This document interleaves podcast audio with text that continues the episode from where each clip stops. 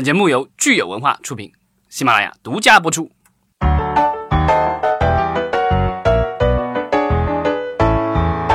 欢迎大家收听新一期的《影视观察》，我是老张，我是大米，啊、我是安。年关将至，对吧？对现在又要来进行一次电视剧的回顾。对，就是我们的国产剧的大盘点，对吧？二零一八年第四季度以及二零一八年全年，还有二零一九年的展望。那是下一期下一期 预告，安这回打印了好几张纸，对吧？准备要讲一讲年嗯度盘点。来吧。然后我们先先盘点第四季度好了。嗯第四季度的话，呃，我觉得最应该要说的一个剧，首先是那个《大江大河》。嗯，对，因为它是那个改革开放四十周年的一个献礼剧嘛。然后它的话，呃，因为口应该是今年为止国产剧口碑最高的那个八点九，就已经有十几万人打分。豆瓣的打分对？对对，然后它确实也是，就是无论是业内啊，还是观众那边，就是口碑是整个很好，而不是那种就是说营销上造出来的口碑很好。然后它的话，整个因为它口碑好是也是，就上次咱们自己内部沟通说到，是各个方面都特别好，就是可能从它的整个，就是它不像这几年很流行的那种所谓的大 IP 啊，然后大明星，虽然可能有一个王凯，但是其实王凯接这个剧的时候，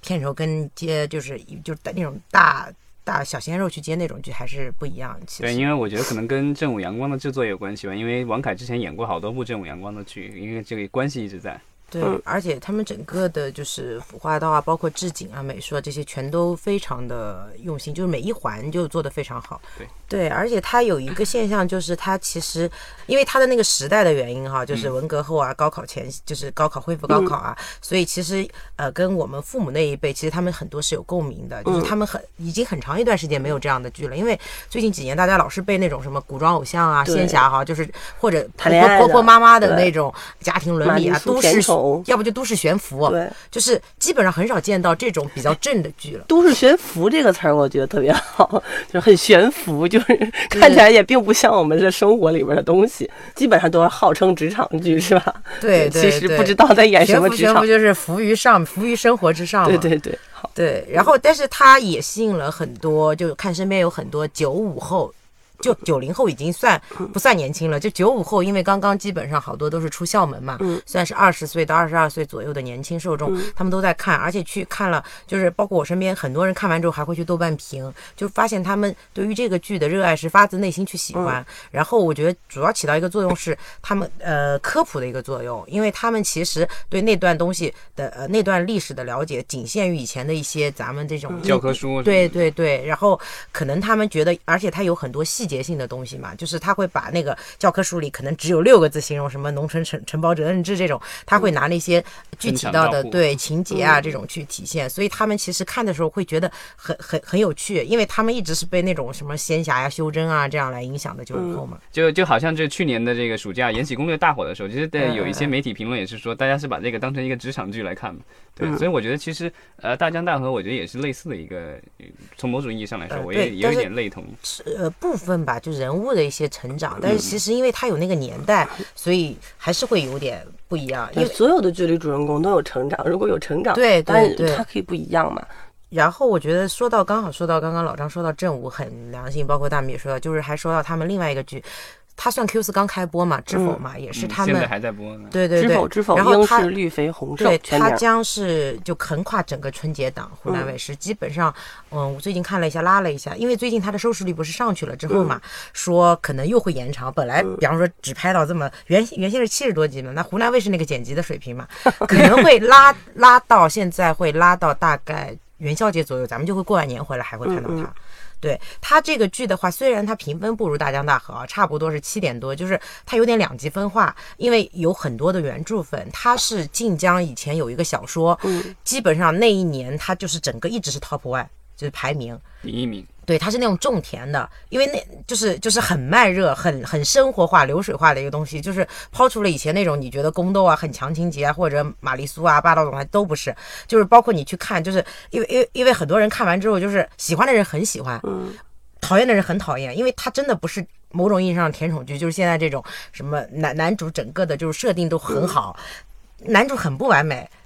有俩孩子，然后还有一外室，此此前就是各种勾栏里面，就是你会他很不符合现在所谓言情剧的那些套路，对吧？对，但是他的这个 CP 有卖点，对吧？也是夫妻，算是算夫对，妻档但是这个算是就是后来，因为他们公布了嘛。其实从他剧本身的话，呃，就是我我那天看到有一个评论，我比较认同哈，就是说他说《知否》这个剧啊，其实。其他的环节都没有大问题，因为正午是有保障的哈，包括可能就是那天老张有说到，就是有一些呃这个台本上的一些问题啊，就是就会出现那些，除了这些之外，有点文绉绉。对对，包括有一些他们去这呃考究啊，一些专门那个历史时代的话，有一些语句是有问题的。但是他们其实包括有一些这种服装啦，还有道具啦，还有整个的这个。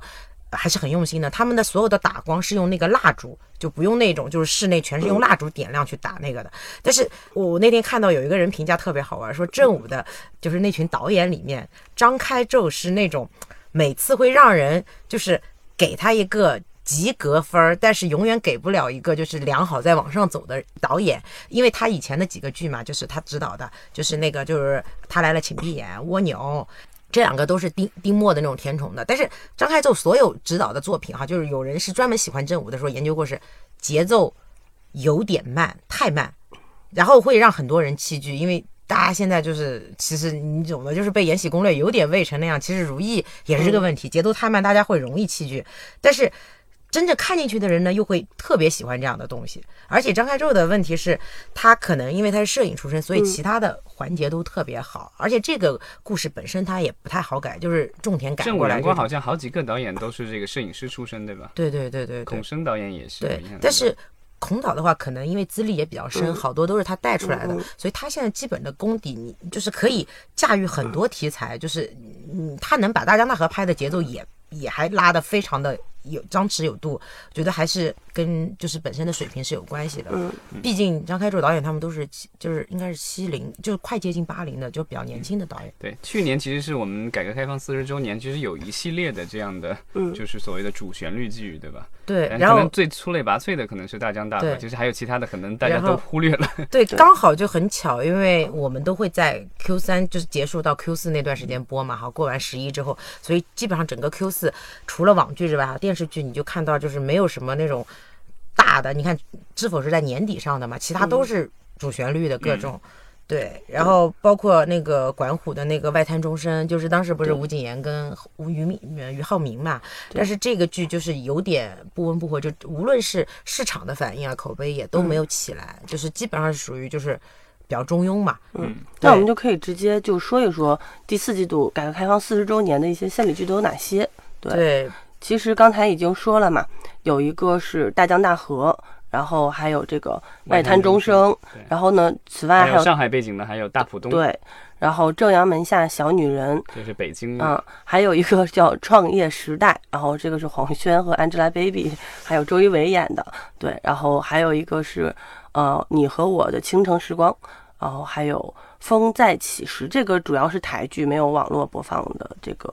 就不不是网剧，不是网台，然后还有一个就是我们的四十年，其实还有很多了，就是有一些可能大家可能更没听过了。对，吧有一些是 Q Q 三会延续到 Q 四，包括你你知道的许多年啊那种，嗯而且它这个名单有有一些问题啊，就有一些是真正就是你去看完以后觉得嗯是符合那个定义的啊，所谓献礼剧，包括就是刚刚咱们说的大江大河，以及你知道的许多年风再起时，哪怕它没有网络播，你它它整个。也是类似于大江大河一个讲讲陆毅跟袁泉他们一个就是成长起来的一个时代故事对，感的对包括包括有点像嗯、呃前前几年那个鸡毛飞上天嘛，也是这种类型的，对，都都是做生意。对，然后都是那个，其实是讲讲了改革开放过来很多的呃人物的这种成长啊、命运啊，跟时代相关的。但是其实它里面有好多是伪献礼剧，《创业时代》。你和我的清晨时光，其实它就是都市情感剧，就是可能他们在申报上哈走走了一些东西，就是，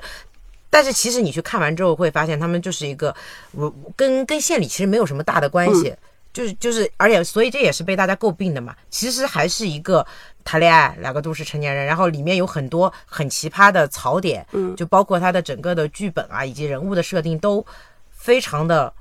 不太符合所谓，如果你要去做献礼剧，都不是献礼剧了，一个正常的那种呃都市的这种职场剧，它都不符合。其实他们的这个性质跟翻呃翻译官、谈判官没有本质区别，嗯对，就就所以我我觉得他，我觉得那些的话，就是可能就是我觉得可能缺乏一点年代感吧，因为他们其实讲的可能就是当下。那当下的话，可能我觉得观众可能会更挑剔一些，可能会觉得你这个东西好像 跟我现在的这个生活有差距。我觉得这创业时代这个就是对被大家吐槽特别多，就因为它讲的是一个类似于微信一样的 app，对吧就？他是讲的是很就是可能十年前的一个故事，但是他又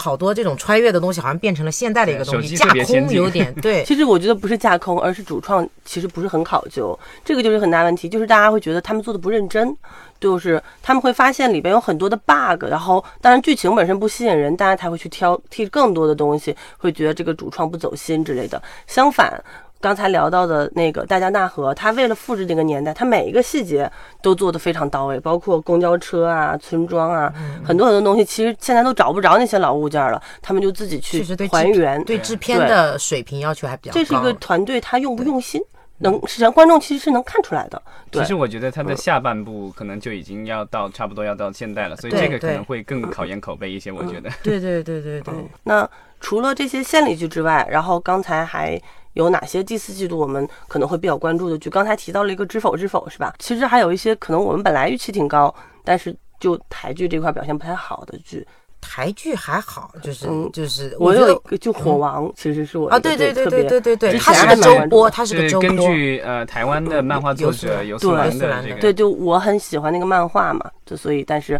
后来出来的效果，我觉得并不是很如人意。而且景甜之前，因为他那个《大唐荣耀》的话，其实，在电视剧的观众里面，其实还算积累了一些就包括李大人儿是吧？那个大人哥的人气也很高。但是那天还跟就是有有平台朋友聊起说，陈柏霖是真的没有量，就是流量上带不动，嗯，就是已经跟这个时代的年轻受众，因为尤其是网络上啊，咱们不说，就是因为它是电视剧上是个周播嘛，就基本上已经带不动那个量了，就就你要去跟现在的这些人比，就是已经有点呃脱节了其。实我是觉得，就不是演，也真的不能依靠演员本身对带量。这种其实尤其是情感向的男女 CP 的，要看这两个人有没有化学反应。那你说当年的。我不会，我我不会爱你我可能，不会爱你吧。就是李大仁和呃陈幼卿，就是林依轮演林依晨，哎林依轮，sorry，林依 就林依晨和那个陈柏霖两个人，他们两个放到一起的那个感觉，会让很多的女孩儿心动。但最近其实林依晨也上了一部剧，小女花不弃，小女花不弃也不太行，他俩单独拎出来都不太行，所以我觉得这个东西可能还是看演员的化学反应。而且其实火王很重要的东西，它的本子真的有问题，就故事很难看。嗯嗯，对吧？就是如果有别说原著粉了，我作为一个比方说不是原著的粉丝，你去看这样一个剧，因为它是带点那种，就就就是很奇怪，它的那个剧情就是。你真的追不下去，就是大米说的，首先是你演员之间没有化学反应，那你可能故事好看，比方说有这种跌宕起伏，或者就是那个叫什么，比方说《延禧攻略》，我们也不是因为演员嘛，那那那吴谨言也是个小透明，真的是那个人设以及他的设定爽，这个没有让你感觉到任何就是也没有反套路，没有创新的点。你他就会容易变成很中庸，而且我知道的是啊，视频网站买这个剧，因为它是两个平台播，买很贵，嗯，很坑，嗯，这很坑，好像这个剧的投入也超过三亿吧？对，很坑，就是大坑来的。因为是个大，因为因为因为他当时刚拍的时候是景甜刚刚《大唐荣耀》起来的时候，在剧上是有一定的这种受众啊什么，你而且那时候咱们也没有国家出政策对就明星这一块还没有包括明星这一块，去年那些事儿、天价的事儿都没有出的时候，其实他们整个包括演员啊，整个的盘子应该还是蛮大的。嗯。嗯。那台剧就是主要这些的话，那我们可以看看就是几大平台吧，对就是一些网网络，对，可能年轻观众关注的更多一些。对网剧的话，其实你说整个 Q 四的话，除了呃那一月份不算的话，我觉得没有特别大的那种就是惊喜。就是有一些所谓的姐妹篇或者续集，就是大家对它希望很高或者期望很大，但是出来的实际效果，呃，其实比较一般，或者有有的甚至会让观众很反感。比方说，爱奇艺有那个《原生之队》，因为它是号称就是无证之罪的姐妹篇，就是用了很多包括监制啊、呃公司啊，其实很多是同一个班底的人，然后可能搭了不同导演一起来做这样的东西，也也当时用了刚刚很火，凭借这个综艺火起来的翟天临以及演技有保障的尹正这种，他们其实，但是他们最呃那包括那天说起就是。吴镇当年好，包括跟白夜两个有点就是难分伯伯仲仲的情况下，是因为大家觉得他的故事啊，以及整个的人物，这是真的好，很硬核，对，很就是是很扎实，对，没有就是大的那种 bug 的问题，以及被大家去吐槽的东西。但是《原神之罪》的问题是，首先它不是放到了那个海外，是马来西亚还是哪拍的嘛南亚拍？的它做了一个架空的处理。第二是不知道为什么，就是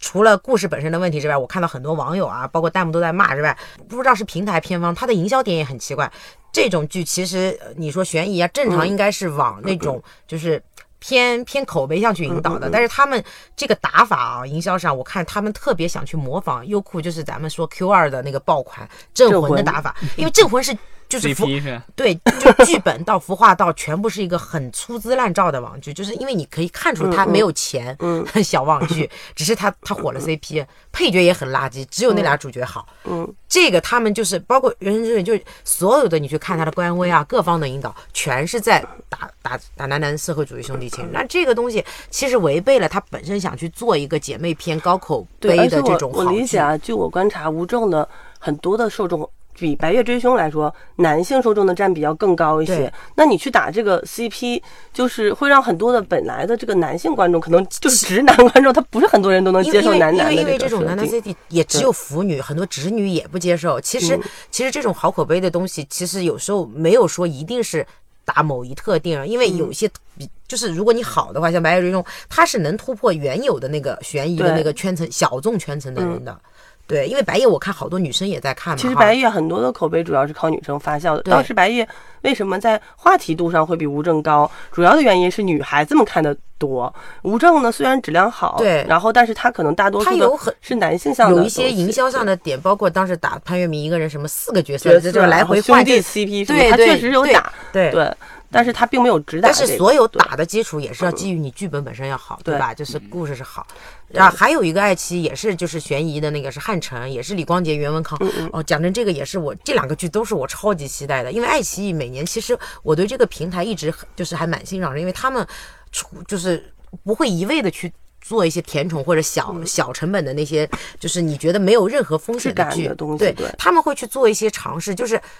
不像网剧，为了迎合所谓的九五后、零零后这些女性受众，他们会去做一些其实有点大龄、超龄的网剧，包括很直男、男性向的，包括还有一个不是黄景瑜我那个吴刚那个破冰行动，就是有点剧版湄公河那种，他们经常会去做这样一些东西，所以尤其是他们整个班底啊搭的时候，都是一些演技派，你会很期待。然后他也是一个好像放在泰国还哪儿拍的，反正也不是中国拍的，嗯。对，就是我不知道是为了避审还是什么原因哈，啊，就是我觉得这两个可能在题材上说这个犯罪的话，有一些很多东西在国内不能碰。对。对对对对，但是整个来说啊，我看下来，整个就是从故事的层面的话，汉城还是比原声好很多。所以我后来去看它的评分啊，一个也是七打头，一个是六打头，还是有区别的。虽然可能你没差多少，对吧？应该在质感上是有一个及格跟良好的区别的。对，但汉城整体其实也并没有也没有引起款对没起什么火花，就是没有达到。那那个优酷那边主要其实是一些那个 TVB 他们港剧嘛，有独播嘛。嗯那个张卫健好多年不拍剧了，回去大帅哥，哎，那个流量还不错。我跟你们说，就是优酷不是前两天刚关闭前台嘛，嗯关闭之前这个剧还不错嘞。就 Q 四因为没有什么大的爆款嘛，嗯那个剧还挺好的，因为他又是那种走的张卫健常用那个咱们小时候那种搞笑，对自带那种而且我觉得不知道是不是因为这部剧的缘故，有没有偏方操作，嗯就是最近突然张卫健在一些社交媒体上的那个博微博上，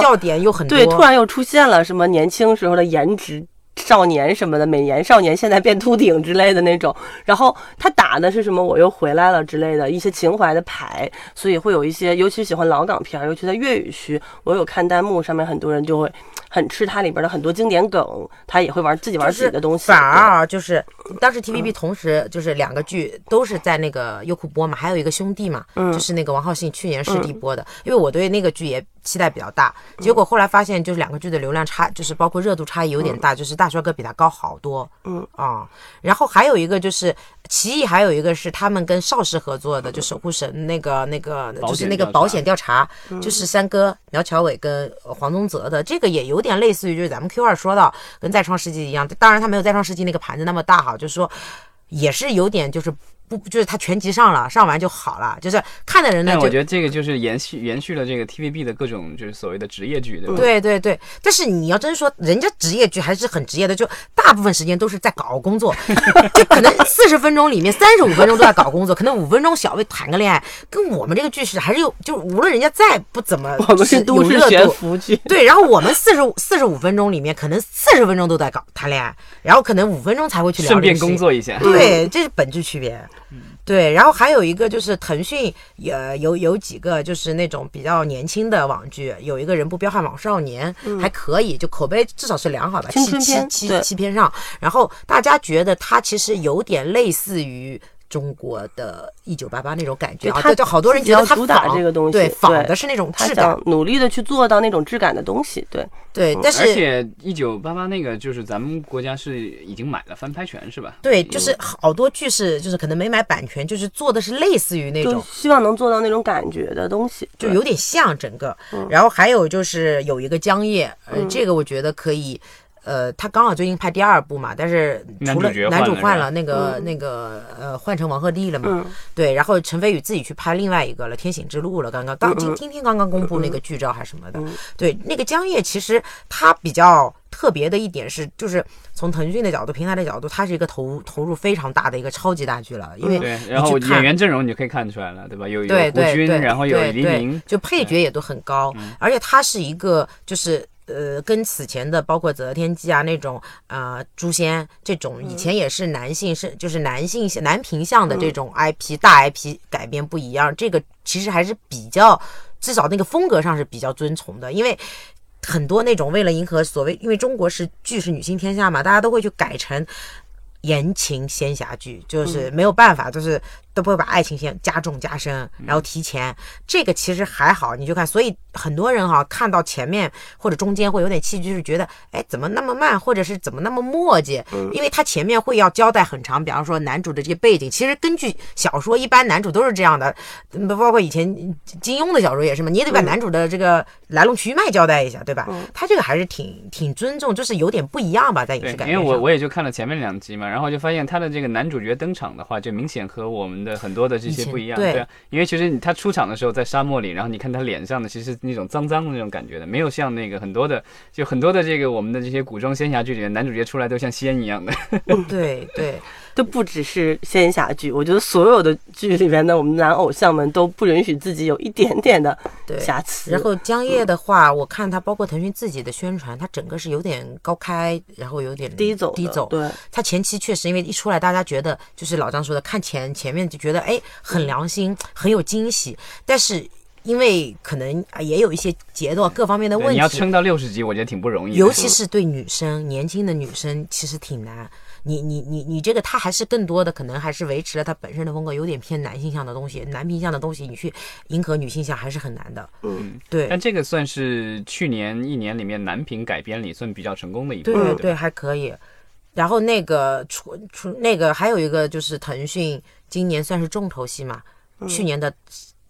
应该算个中爆款了，都算《双世宠妃》的二，它的流量我看了一下，因为它没有关闭前台嘛，大概有三十三十多个亿，快四十亿不到，就是跟去年差不多持平，就是。呃，以它的这种量级来说，其实还可以了哈。但是它的整个口碑以及热度，你会发现，可能只有片方或者平台以小众人的狂欢，跟去年你能安利到很多自来水这种完全不一样这个是不是也要拍三了？是吧？啊。对他们正在拍三，但是《双手为二》的好处是，他们基本上沿用了原班人马，没有换任何一个主主要演员。哦，这是挺难得的，我觉得在国产剧里面。对，但我觉得《双生宠妃》一个很神奇的就是他去年那么火，但这两个演员一个都没火。呃，邢兆林火了，去年，然后又很快 flop 了，对对对因为邢昭林是就是他其实。去年双世宠妃就是有一次腾讯他内部的一次分享会说过，就是当时刚好跟他们借了《楚乔传》里面他演了岳七，其实是那就是如果单打双世宠妃打不出来，因为你一定要接那些超级大剧，他们的宣传的力度以及各方面的资源都是匹配到的，他们是做了一个联动，有点蹭热点那种，所以邢兆林其实是出来的，以至于邢兆林到去年有一阵儿那个。那个报价哈，就是在在压制天价之前很夸张，很吓人，就是有好多人接触过嘛。就等于过五千万那种是吧？但是双生 V 二的问题是因为我也问了，比方说我小侄女他们这种零四年出生啊，他们以他以前是那个零零后，对他以前是《双子宠妃一》的忠忠实粉丝，然后呢，他是邢兆林的铁粉，但是后来呢，他我问他二追不追呢？他说我看了几集看不下去，说什么玩意儿？他不懂为什么，就是他把那个男主啊变成两个时空去竞争那个女主，好像在同一个人在抢一个女主，就搞得很复杂。他们不愿意去深想那么多，对于他们这些小女孩来说，你就告诉我王瑞昌跟邢兆林抢一个梁洁就够了，我不想 不想那么复杂，你知道吗？那个时空的我跟这个时空的我去抢，对我觉得他剧本上他想做一些升级，但是其实很多人啊，第一部是根据 IP 改的是吧？他本来就是个 IP，对。对，然后第二集我不知道它是有有小说原著，还是说它就是纯粹的就就自己因为因为因为它那个一的时候啊，其实呃一的最大问题是，它到了大概十六集还二十集前面的部分特别好看，就是我看都觉得太好笑了，就根本停不下来，就跟那个我看延禧一样。但是它后面的部分有问题，是因为《双生门》里面就是前面你有有点觉得是，比方说你你刨除掉穿越那一部分，就变成一个古代的搞笑剧，就是跟那种类似于《还珠格格》那种很好玩的啊，很趣味的。结果他后面就变成一个玄幻剧，就是他开始两个人飞升了，搞那些东西了，你就会觉得很很奇怪，整个画风格对整个画风一变，你知道吗？对，然后其实因为我没有看过这个的原著小说，所以我不清楚他到底遵守了多少，就是他具体二的改编。因为因为但是你既然用了他的原名，就是肯定还是要有，包括就是有一些，但是不一定说他的故事情节一定有有有多弄。因为我上次看了他们就是编剧还是制片人的采访，说他们好多进行了大幅度的改编。嗯，可能一火了之后，二的编剧有了更多的话语权和自由度吧，然后可能对，但是其实这个针对粉丝或者是对受众本身的把控力，我觉得还是有有有待讨论的。其实这个腾讯上个季度还有一个，其实我特别特别特别期待，算是我年底最期待的，因为我是马亲王的粉丝。然后呢，就是《古董局中局》这部书我也挺喜欢的，但是然后也还是夏雨也是我一个蛮喜欢的演员，所以就是他就上了。马亲王钦点的，对吧？对对，反正对，当年他也演了那个大金牙嘛，在那个《寻龙诀》里边，对，所以就。嗯，他就上了，但是上了之后，可能他口碑也还可以，还可以是个有质感的剧，但是也没有真正如我们预期那样子成为一个爆款就是跟话题剧。跟跟跟他在 Q 一就腾讯同步 Q 一爆了另外一个嘛，就是口碑上爆了嘛，就是还是没有达到那样，因为一般你这种口碑爆，你还是要满极致往上拉的，就是其实他的口碑啊，就类似于。就是比知否还要往下沉一点的那种口碑，就是那你没达到，然后它的量上你也没体现出来，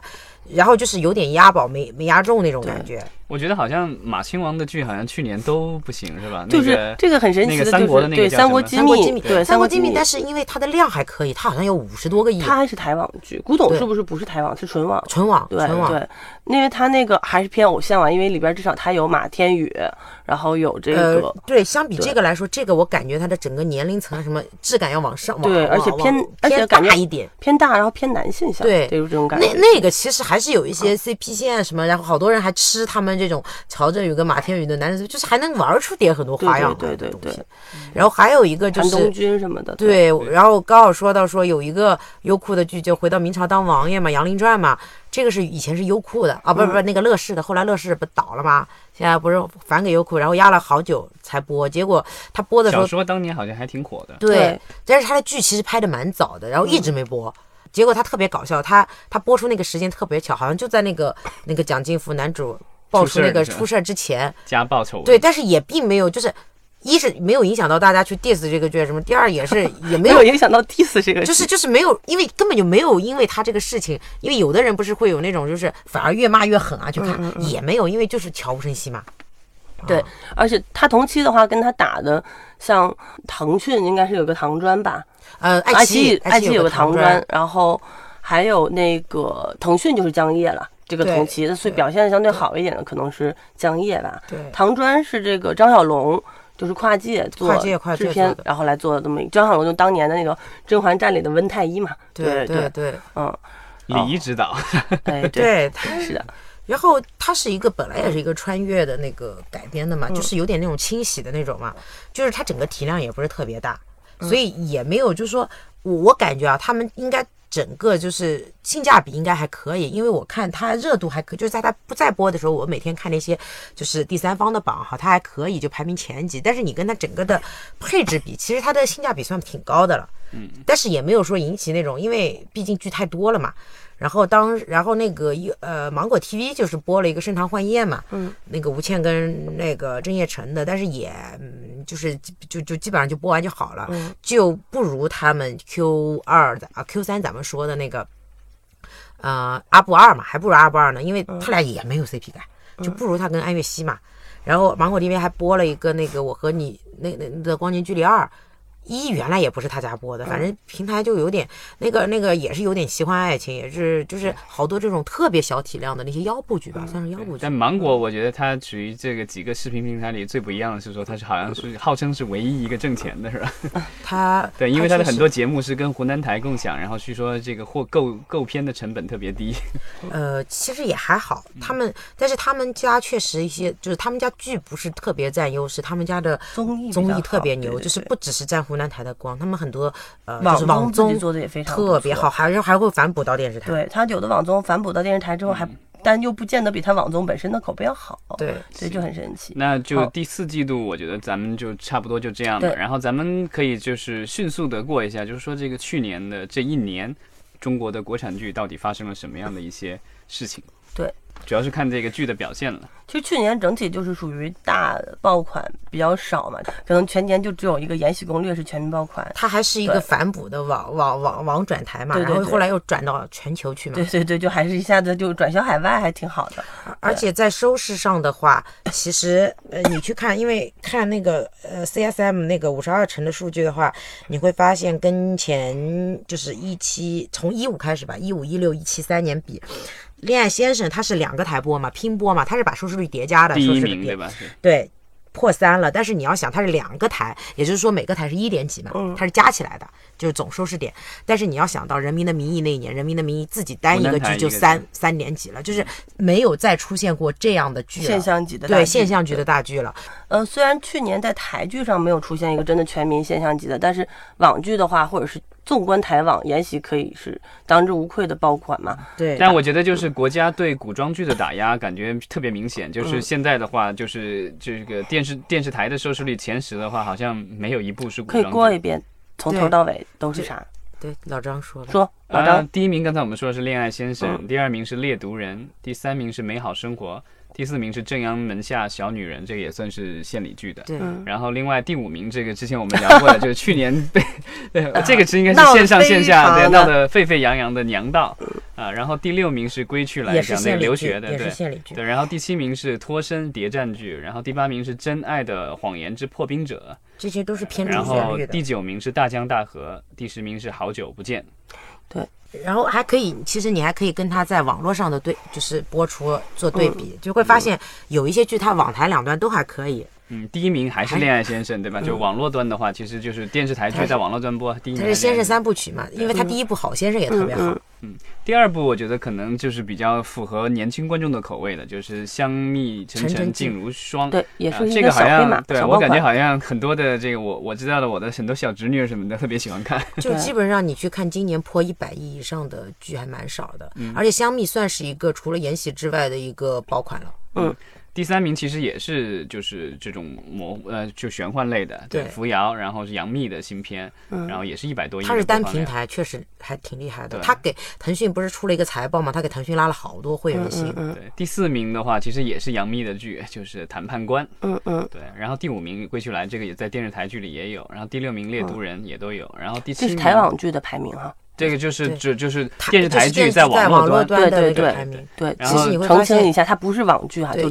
对对，就是它电视台剧在网络端播。然后第七名是《温暖的弦》，这个好像在电视台端没有没有进入这个前十。没有。对，第八名《一千零一夜》好像也没有。没有第九名《甜蜜暴击》，这个这个是湖南台的这个芒果的嗯播的。然后去年也是口碑上就是嗯对。然后第十名是《美好生活其实你会发现有一些剧是有重叠的，但是还是有蛮多剧没有重叠的。你会发现，其实这个就是台剧在网播的这个表里面，很多剧其实口碑上非常差，但是确实它有一线的明星去带动，就是像《甜蜜暴击》《一千零一夜》。那个有迪丽热巴嗯、邓嗯嗯伦，对吧？就这样一些人，所以包括温暖的仙人有张翰，张翰还是挺带粉的嗯。就扶摇，包括杨幂这些黄子韬就不说了，但是其实他电视上他还是有有区别，嗯，所以就是 IP 和明星其实对收视率和点击率来说还是有帮助的。对可能在网剧上面不一定是绝对帮助，但是一定很肯定是有大程度上增量是有的，对，这个不可能完全没有，只是看他的占那个权重有多少其。实，然后另外还有一个是周播剧的一个呃榜单，嗯这个也是电视的，第一名这个也是湖南台的对，新流星花园也是口碑特别糟糕了。第二名是扶摇，第三名是凤求凰，第四名是斗破苍穹，嗯，是斗破苍穹还是斗破斗破苍穹？OK。第五名是特种兵之深入敌后，这个是这个是比较少见的类型。嗯第六名是火王，这火王竟然进了这个名单。嗯，第七名是周播这个剧走过就没 没对，没几个周播剧，金牌投资人嗯，第八部是这第八名是《青春警示》，第九部是《蜀山战记二》，这踏火行歌，这爱奇艺的对吧？嗯。然后第十名是《像我们一样年轻》。其实这里面的很多剧，我觉得在网上可能热度都都相对要差很多对，其实就整体来说，我们可能就投两个《流星花园》和《扶摇》。刚才在这个网剧，就台剧网播它有一些周播是这样的，有一些周播啊，其实都是平台，就是视频网站嗯独播，它可能是做了那个，后来又去做了一些反哺，然后只能做，因为他的那些题材是古装，比方说像《凤求凰》，他只能做周播，因为他那个古装是有份额限制的，对，嗯，包括扶摇嘛，然后还有那个。呃，我记得那个呃《蜀山战记一》的时候，嗯。其实它是个网剧，后来又反哺到那个安徽卫视。这这个二，因为因为它是稻草熊嘛，一直以前的时候它是跟爱奇艺捆绑比较深。稻草熊但是其实周播就会发现一个问题啊现在的周播真的回不到当年一四年古剑奇谭、一五年花千骨，以及这样，就是当年那些破二的收视，以及整个就是，所以湖南卫视它的排播从一七年开始就，调整了这前十。名里面没有一个破一破一的因为很难了最高的是零点八四。流星花园。新流星花园流量还不错，芒果嗯 TV 独播有五十多个亿。嗯嗯，然后从口碑上来的话，也有一个排行，就是豆瓣的。这个就是我们这个就是刚才我们聊过的一些，就是第一名《大江大河》八点九，然后第二名是《天盛长歌》八点二，啊，这个也是古装剧了。啊，第三名是《忽而惊吓》八点三，呃，第四名是《和平饭店》七点九。这个我觉得就电在电视台播的时候收视率还可以，然后口还可以碑还、嗯还只是没进前十嘛。对，然后第五名是香蜜沉沉烬如霜，七点七。哦，这个我挺惊讶的，因为我我觉得这个其实呃挺低幼的这个感觉。不是，其实它有它很多女观众看的高知的女性，我周围看的可来劲儿了。因为它这个是什么？它这个原原著的 IP 啊，其实。呃，可能不是特别的，就是超级 IP 啊，就是算还一个还可以中上的一个 IP，因为它是仙侠里面的嘛，它不如那个什么虫子啊那些那么那么大，包括还有一些就是它跟花千骨差不多，就是就是那个那个那个那个这个这个程度，就是在观呃粉丝的那个基础，但是它其实影视化了之后啊，还是做了很多的提升的，嗯，所以大家其实。虽然它后期出现了一些所谓的男二什么戏份多这种哈、争议啊，但是它整个大家觉得其实它的还原度啊，整个还是挺可以的，大家其实比较认可这样的改编，大部分。嗯而且它的特效质感据说非常的好，在国产剧里边就很好算是现阶段国产剧就是仙侠的一个工业化的一个标杆对，就。不是五毛特效的感觉，大家说是七毛，一块钱特效好，像就是这个编剧和制片方这个闹，对吧？啊就是因为这个，包括还有一些就是男主去 diss 男二戏份多，就很就是这些东西吧。就是为了撑长度，然后改了很多的剧对，真的是大爆款。邓伦因为这个已经基线一线了，喜提热搜无数啊。对第六名其实也是这个小鲜肉明星的这个天作品《坑鹰猎天坑鹰猎》嗯是王俊凯的这个电视剧嗯，然后呃第七名是《疯人院》，一个很小众的一个惊悚科幻题材的一个嗯，片子，这个我觉得这个我还挺惊讶的。第八名可能就更不一样了，是一个迷你剧《东方华尔街啊》，但是它刘德华监制的。对重磅演员，对，嗯，他后来掉了点，刚出来的时候分儿可高，八点是的，嗯，就后面几集好像应该一共就五集吧，六集还五集，反正我记得最后的几集好像最后大结局好像似乎就是有点有点有点粉点有对对。然后第九集是第第九或第 第九名名，第九名是啊叶天子，哦，对，这也是个小黑马，对，去年的，嗯，嗯，第十名是《如懿传》，你会发现豆瓣口碑里面这些剧，咱们基本上在每个季度都说到过。嗯，对，每个季度我们都有聊过哈，对对但是这个就是《延禧》居然没有在这个这个前列，我觉啊，得还因为延禧差不多应该是在七分到七点一左对右。对，它后期分数有往下掉，因为它中间其实确实是为了抻长度，它水了一些集哈，对，嗯，然后最后一个这个榜单就是纯网剧的一个播放量的一个前十名，这个就是第一名，毫无疑问就是《延禧攻略而》且。你看它的量比比《恋爱先生》还高。嗯，第二，第二名的话是《如懿传》，然嗯后也是一百多亿了，一百六十多亿。然后第三名是《烈火如歌》，这三个其实都是古装剧。第四也是古装天下，对，然后古古装。第五是《沙海》，是属于近代，对吧？对对，就是男男向男性向的一个剧对第。六又是古装玄幻了，那《舞动乾坤之英雄出少年》。第七也是古装江夜。第八名是抗战的这个飞虎不是抗战，不是 TVB 啊的 TVB 的对对，嗯不是抗战，这个飞虎之前现代行急战。对嗯然后第九名是天坑鹰猎，刚才我们聊过的。第十名也是古装宫心计二之 TVB 深宫记》。对，这个这看来的话，网播的话，感觉这个是是不是古装观众观众真实的喜好。呃对，而且就是你能看到，就是基本上 top 最最 top 的啊，霸权的，就肯定是女性向。但是呢，男性向男频，虽然去年大家一直说男频无爆款，但是其实它也比较稳健的占据了一半儿吧，差不多这个榜单的份额。但是你看，根据整个前面几个榜单看下来，就是一是现在水分没有前几年那么大，但是确实也延禧再爆再爆，再也没有达不到前几年那种五百亿、四百亿那种。虽然人家也有水，但是你把它往对半砍，水对吧？太多了。对对半砍完之后，它应该还是还是有一定的那个量的，因为确实也达到了这种全民的这种程度。但是就是今年一个现象，就就是你你会发现它的那个量是往下走的，嗯，对，然后就后边几集越来越少。所以这也是为什么现在视频网站开始说要关闭前台量了，因为不要再去看这个东西了。没有太大意义的。对对，然后现在只剩腾讯，还有芒果搜还有狐、芒果，对。但是我觉得应该会接下去都会慢慢的关，只是一个时间问题。嗯对，其实我觉得就是可能就是呃，在电视台端的话，可能因为国家政策的限制以及观众层的这个年龄的这个关系，所以啊，可能现实主义题材的还更受欢迎一些。但是在网络端的话，我们看到可能就是可能古装的根据 IP 改的这些可能更而且不是而且它有个最大的问题，为什么会出现这种情况？是因为这很，这就是咱们看到这个像网络播放榜里面的很多剧，其实它原来是按电视剧打造的，并不是纯网剧，对只是因为后来发行出了问题或者怎么样了，档期出问题了，紧急去调档，变成了纯网剧。比方说《如懿传》。烈火如歌、独孤天下都是原来被电视台买的，嗯，然后后来就是因为各种各样的问题，包括舞动乾坤，嗯，都又重新就是变成一个纯网去播了。那这样的话，它的这个体量，你去看它整个的班底的配置是奔着剧王去的，你就是那种超几亿的项目，所以不可能是一个纯网剧。对，所以其实不是说电视台的观众更喜欢现实，是可能今年电视台端能看到的剧大多数是偏向于现实主义题材的，对，古这装比较少。个趋势有可能今年还会延续，而且好多就是咱们知道的已经拍完的那种超级大嗯 IP 的古装剧。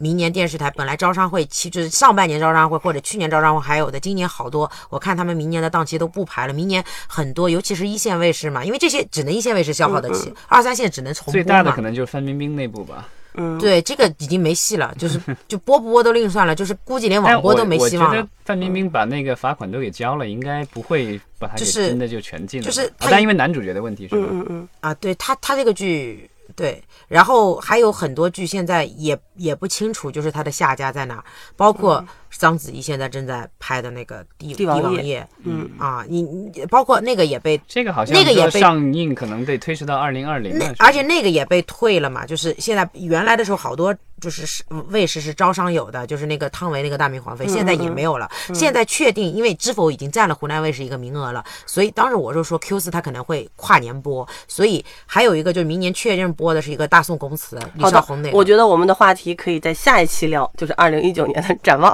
或者二零一九年第一季度这个我们要的展望。预告一下宋朝的崛起。对，好的，行，那好，我们这期就是二零一八年的盘点，第四季度的回顾就暂时就到这样，然后就我们下一期给大家聊二零一九嗯，春节看啥。好，谢谢大家谢谢大。家。